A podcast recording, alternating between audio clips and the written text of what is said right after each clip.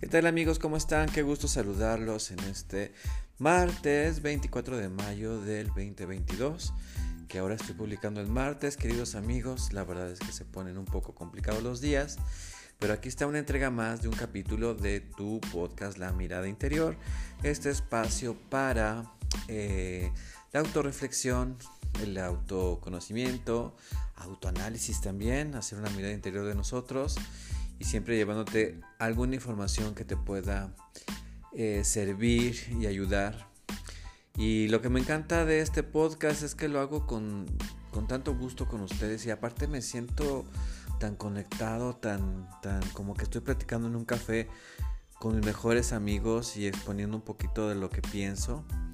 Y ha sido una experiencia enriquecedora muy grande, ¿no? Porque no solo eh, comparto lo que, lo que digo, se, sabe de la psicología y todo este rollo, sino también platicar un poquito de las cosas que nos llevan a, reflexionar sobre la vida, sobre la experiencia eh, de nosotros. Y hoy precisamente, déjenme decirles que este capítulo es muy especial para mí, aparte de que es el capítulo 61 de tu podcast La Mirada Interior.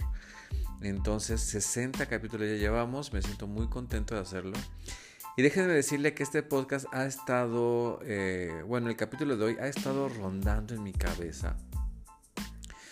Porque es cómo abordarlo, cómo abordar el tema de, cómo se llama eh, el título, como ya seguramente lo vieron, es Enamórate de tu historia, ¿no?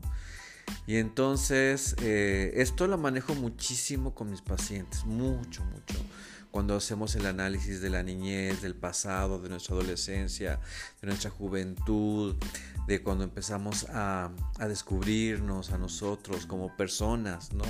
Como personitas, como individuos, descubrir nuestra sexualidad, descubrir cómo amamos, eh, descubrir este, quiénes somos, cómo nos formamos, la atención que, que tuvimos o la desatención que tuvimos. Porque ahí están las respuestas de todas nuestras conductas en el pasado. En ese pasado que, para muchos duele. Y esto es precisamente lo difícil de grabar este podcast. Eh, porque dice enamórate de tu historia y seguramente tú que me estás escuchando ya, ya, levantaste, ya levantaste a lo mejor la ceja y dices, ¿cómo me voy a enamorar de mi historia? ¿No? De hecho, déjenme decirles que pensaba en este título, pensaba en desarrollar este tema y, terminaba desarrollando otro y desarrollando otro. Luego, eh, como que ya estaba yo muy dispuesto, esto tengo que confesarlo, estaba ya muy listo para grabar este capítulo y resulta que se lo dije a una, a una paciente a la que le mando un saludo a Penny. Y entonces eh, resulta que ella me dijo, ya lo comprendo hoy, ya comprendo cuando me decías enamórate de tu historia, pero cuando tú me lo decías en reiteradas ocasiones, me daba entre una, una combinación entre enojo y asco. Debo decir que me dio mucha risa cuando me dijo esto. Cuando me decías enamórate de tu historia, me daba una combinación entre enojo y asco, ¿no? Dice, y ahora ya lo entiendo, ya entiendo lo que me querías decir porque ya está sucediendo, ¿no? Pero para que eso suceda tiene que haber todo un trabajo interior, todo un trabajo muchas veces de perdón, de, este, de comprensión, de compasión hacia las personas que estuvieron a, a nuestro alrededor, hacia nosotros mismos, hacia nuestra historia en sí, nuestras circunstancias, etcétera, ¿no? Entonces, sé que es difícil, le voy a tratar de explicarlo de manera que se entienda lo más fácil posible, porque esto es muy importante, queridos amigos. De hecho, estoy hablando uno de los pasos finales de la terapia humanista, que es enamórate de tu historia, eh, que tiene que ver precisamente, como digo, con toda una revisión de nuestra historia, de nuestro pasado, y finalmente entender, porque esto se entiende y se comprende mejor si ya tienes un conocimiento de ti, un conocimiento de la vida un poco avanzado, créanme, y hasta yo podría agregar un poco de crecimiento espiritual, porque también este, pues bueno, como decía Carl Jung, ¿no? Que ya no se podía separar la psicología solamente como en mente, sino que se tenía que incluir el alma también, ¿no? Y de hecho Carl Jung decía que la psicología era la ciencia que estudiaba el alma. Entonces yo creo que para poderte enamorar de tu historia se, necesita conciencia, se necesita lógica, se necesita espíritu, se necesita alma, se necesita amor hacia ti, hacia ti mismo.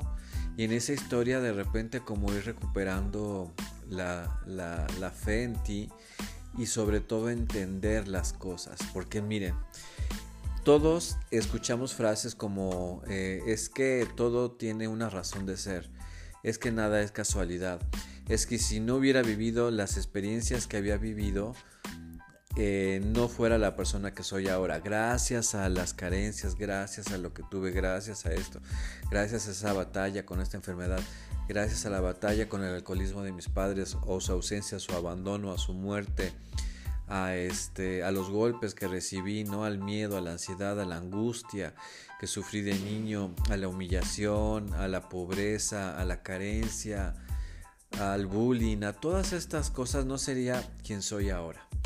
Pero esta frase está muy elaborada, o sea, yo siento que mucha gente la dice de manera racional y para los que me conocen, que, doy terapia, y para los que me conocen un poquito más en la creación de mis videos, en, los programas de radio en los que he estado, etc.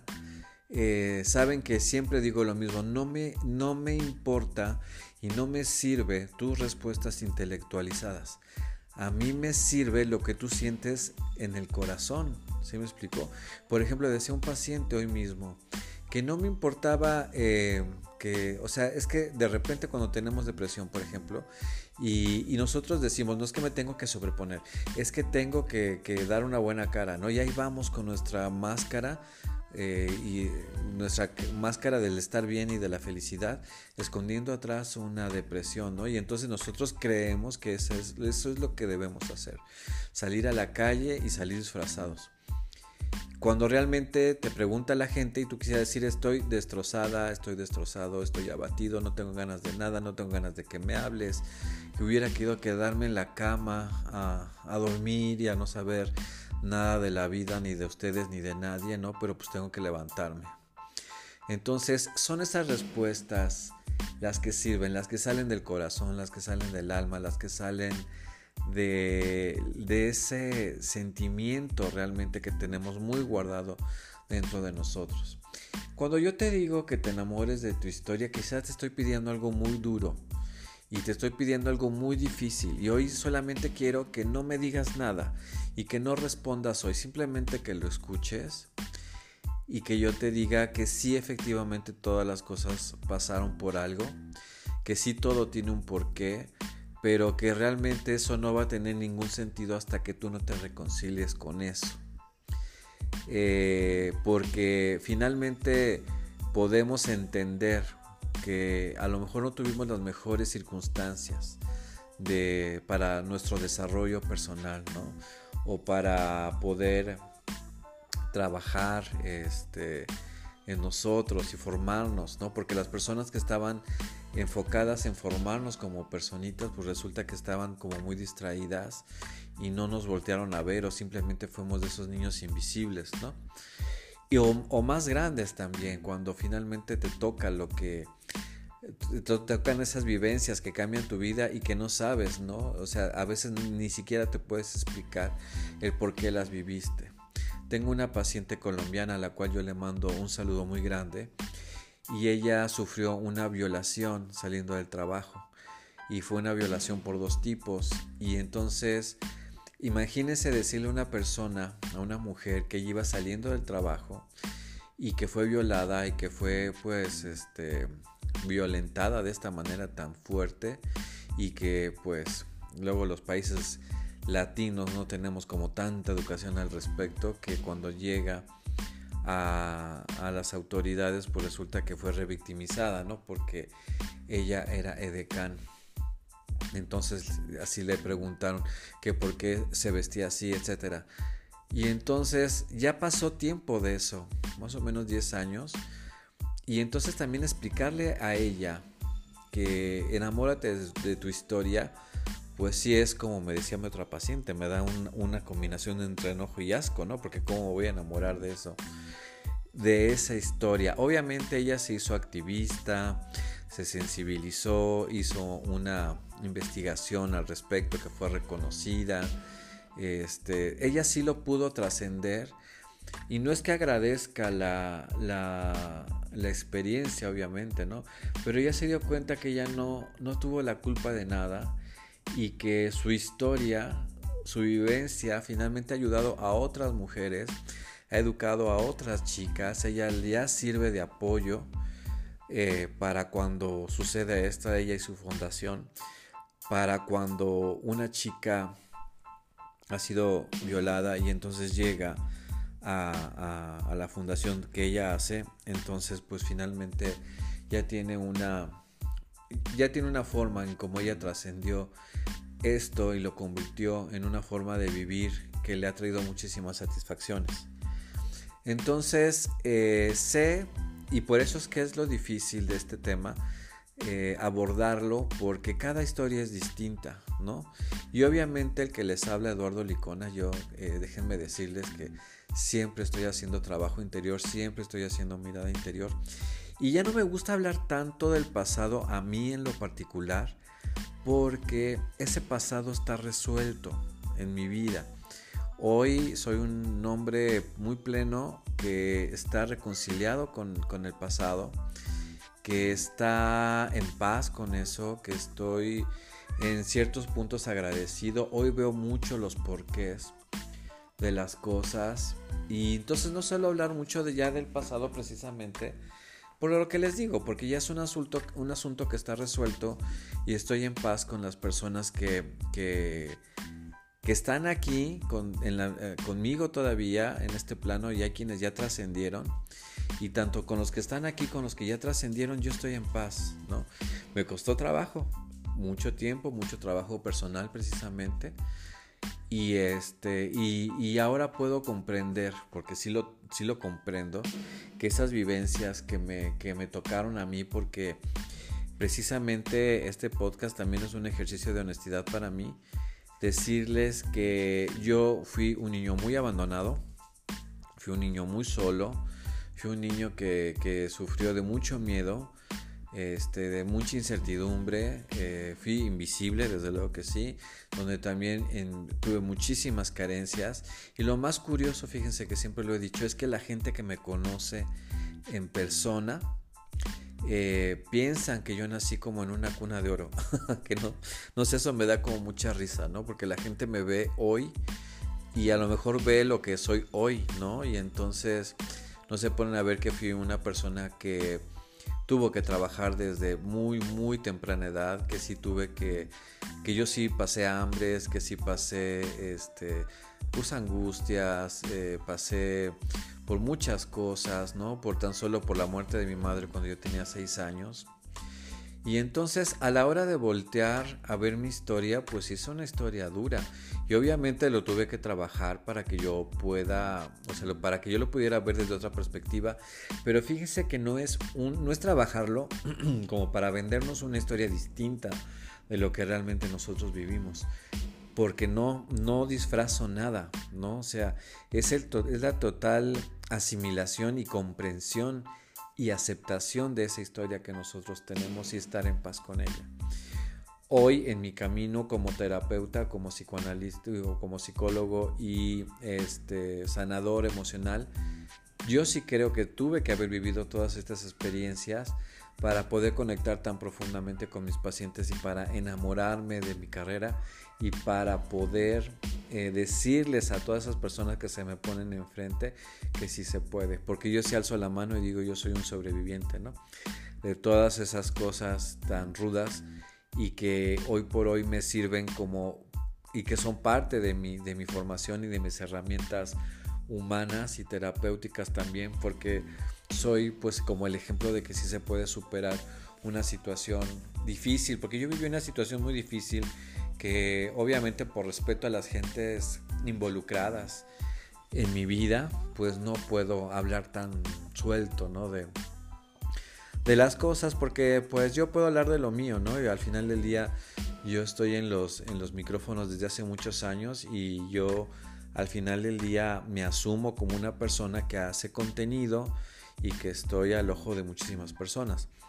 Pero hay gente alrededor de mí que no escogió eso y que al hablar de mí también toca sus vidas, ¿no? Entonces yo por eso hablo de mi, de mi historia y, les digo que sí son cosas como que, que viví cosas muy difíciles, ¿no?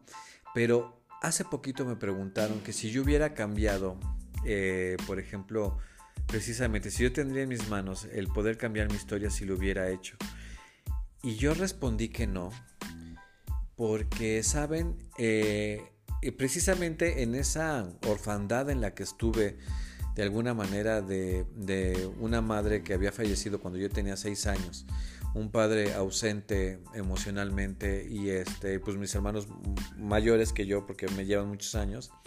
Entonces yo fui un niño muy solitario, pero ¿qué creen? Que yo fui un niño muy libre. Este, yo, yo nací y crecí en la Ciudad de México. Entonces, si hay una característica que Eduardo Licona ama hasta la fecha de hoy, es la libertad. Entonces yo creo que no hubiera podido ser tan libre, ¿no?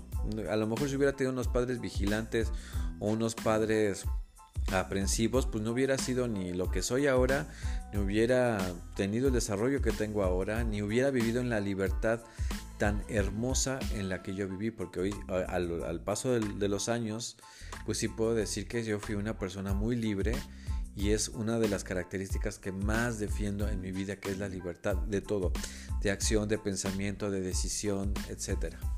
Entonces, realmente yo sé que, que, tú tienes tu historia, tienes tus particularidades, tienes tus tristezas, tus alegrías y demás. Lo que pasa es que siempre permea más las partes tristes, las partes difíciles de nuestra vida y le damos más peso a esa parte de nuestra historia. Y nosotros nos determinamos a través de esas, de esas eh, facetas, de esas épocas, de esas tristezas, de esas heridas, de esas cicatrices que tenemos. Hacemos una personalidad y hacemos un sistema de creencias de quiénes somos nosotros y de cómo nos va en la vida. Y entonces es bien difícil de repente porque si no te despierta algo en ti, y no te haces la pregunta, tiene que haber otra forma de hacer esto. ¿Cuál será esta otra forma? Porque tiene que haber una manera de, que yo me sienta diferente, ¿no? No me puedo quedar con esto de que sí soy invisible, sí me, voy, me tengo que quedar con esto de que soy que no soy digno de la suerte, que no soy digno del amor, que no soy digna de ser una mujer amada, tomada en cuenta, de no soy una persona destinada al éxito, al respeto, al, al, brillo, ¿no? A brillar, al que mis metas se puedan ver cumplidas, mis sueños realizados. Porque esas cosas las tenemos en nuestra historia y se nos negaron sistemáticamente y no se nos dieron las herramientas necesarias para poder crecer y para poder decirnos a nosotros mismos que sí podemos, que sí merecemos, que no hay nada malo en nosotros, que no somos un error, que no estamos estrellados, que nada de eso. Tienes que trabajarlo y tienes que ver tu historia. Yo te pido, si es la primera vez que, escuchas términos como este, reconcíliate con tu historia, enamórate de tu historia. Estoy seguro que si tú dejas a un lado la cuestión negativa, la cuestión de víctima, como fue el caso de esta chica que yo les platico, que ella fue violada y ella no se quiso identificar como una víctima y al contrario su historia la trascendió. Y estoy hablando de algo muy grave, pero a lo mejor a ti que fuiste golpeado, a ti que fuiste abandonado, a ti que fuiste humillado, a ti que tuviste muchísimas carencias, que te dormiste con hambre, a ti que no se te reconoció nunca nada, que tus padres nunca te dijeron que estaban orgullosos de ti, que también fuiste abusado sexualmente, físicamente, emocionalmente y todo eso. Porque historias hay miles, que sufriste el alcoholismo, la drogadicción, el abandono, la ausencia, la ira, la neurosis, ¿no? De tus padres o de la gente que te cuidaba, ¿no? Porque, o sea, creo que si alguien sabe historias durante tantos años escuchando pacientes, soy yo, entonces siempre lo digo, la, la realidad supera la ficción. Sé que tu historia es fuerte, pero si tú dejas a un lado un poco ese, ese sentimiento y esa visión con lupa únicamente de lo negativo y te pones también dejas un poco a, un lado el papel de la víctima y te pones a reflexionar, estoy seguro que vas a encontrar eso que te motivó a crecer. Eso que a lo mejor te hizo que hoy seas mejor padre de lo que fueron contigo. De eso que hoy te hizo llegar a donde estás. Que seas una historia de éxito. Y si tú hoy no está siendo una historia de éxito y pudieras decir, Eduardo, estoy empantanado, estoy empantanada, me siento atrapado, atrapada en esta condición y siento que mi pasado me agarra y me hunde cuando yo quiero salir. No me deja crecer, no me deja eh, salir adelante, no me permite creer en mí, no me permite ser una persona feliz.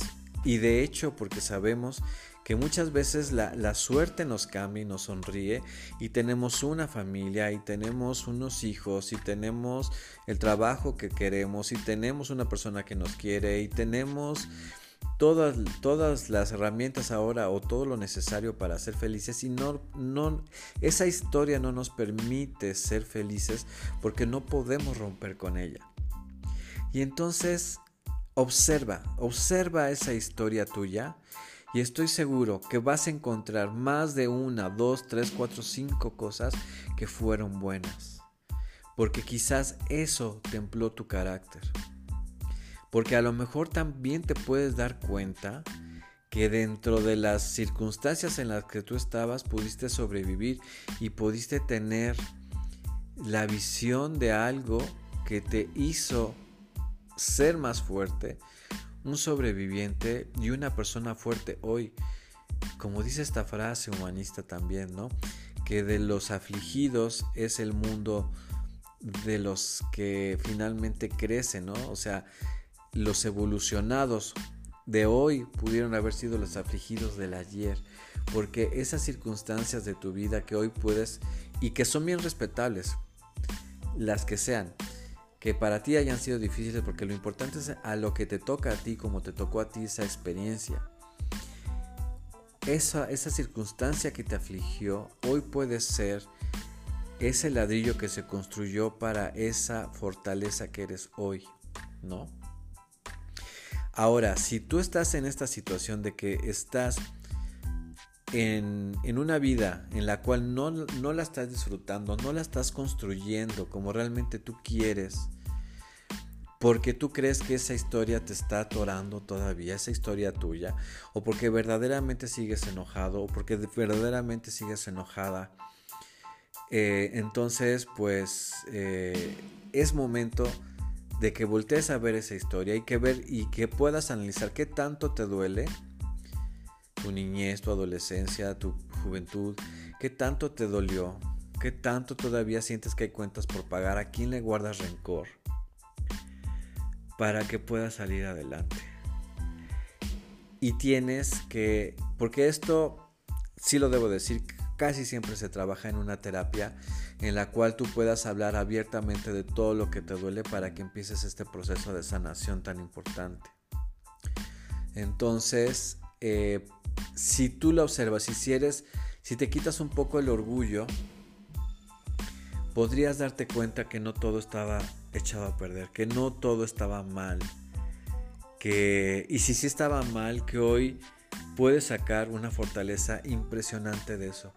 Cuando tú te reconcilias con tu historia, te dejas de dar pretextos a ti mismo para no triunfar, para no disfrutar la vida, para no brillar, para no comprometerte. Cuando tú te reconcilias con tu historia, ya no eres sujeto a humillaciones, ya no eres sujeto a chantajes de nadie que te pueda decir es que tú no vales, es que tú eres esto, es que tú eres lo otro, es que mira de dónde vienes, es que ve tú qué pretendes, ¿no? Si tú eh, ve la familia de la que vienes, ve de dónde, de dónde saliste, ¿no? Ve cuáles fueron tus carencias, cómo te formaste. Cuando tú te reconcilias con eso, ya no agachas la cabeza. Esa es de las cosas más importantes. Ya no agachas la cabeza, reconoces cuáles son tus propias carencias y las vuelves en fortalezas. Te vuelves un guerrero de la vida y entonces no ocultas, ya no culpas, ya no estás en rencores con nadie, ni contigo mismo.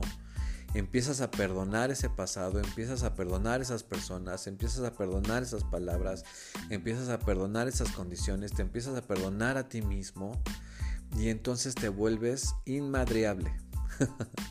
te vuelves inmadreable y te vuelves fuerte.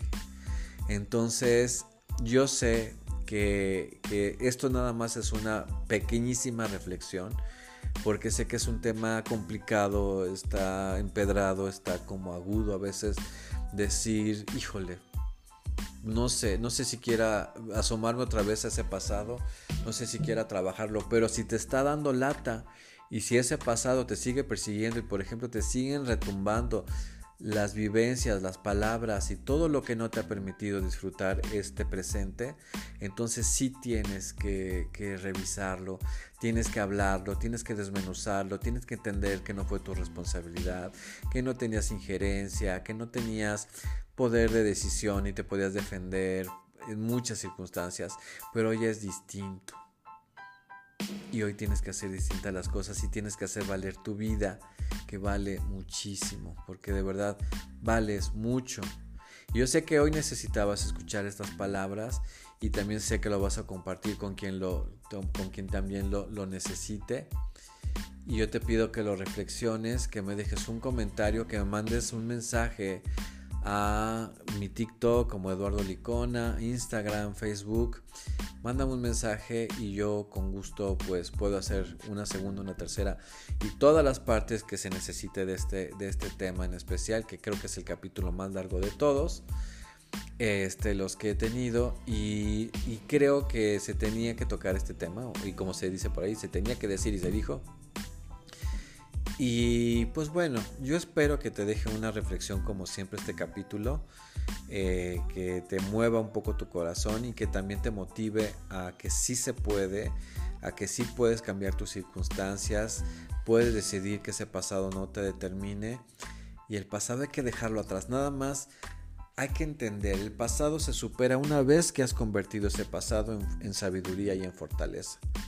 Cuando te conviertes en un guerrero, y no te conformas y no te quedas quieto o quieta con lo que dijeron de ti y sabes que tú eres tu creación y que puedes nacer dos veces en la vida, el día que naciste de tu madre y el día en que tú te creas a ti mismo. Pues ahí está la reflexión, queridos amigos. Yo soy Eduardo Licona. Te mando un abrazo de luz hasta donde estés y nos escuchamos a la otra. Espero sus comentarios. Que tengan la mejor de las semanas.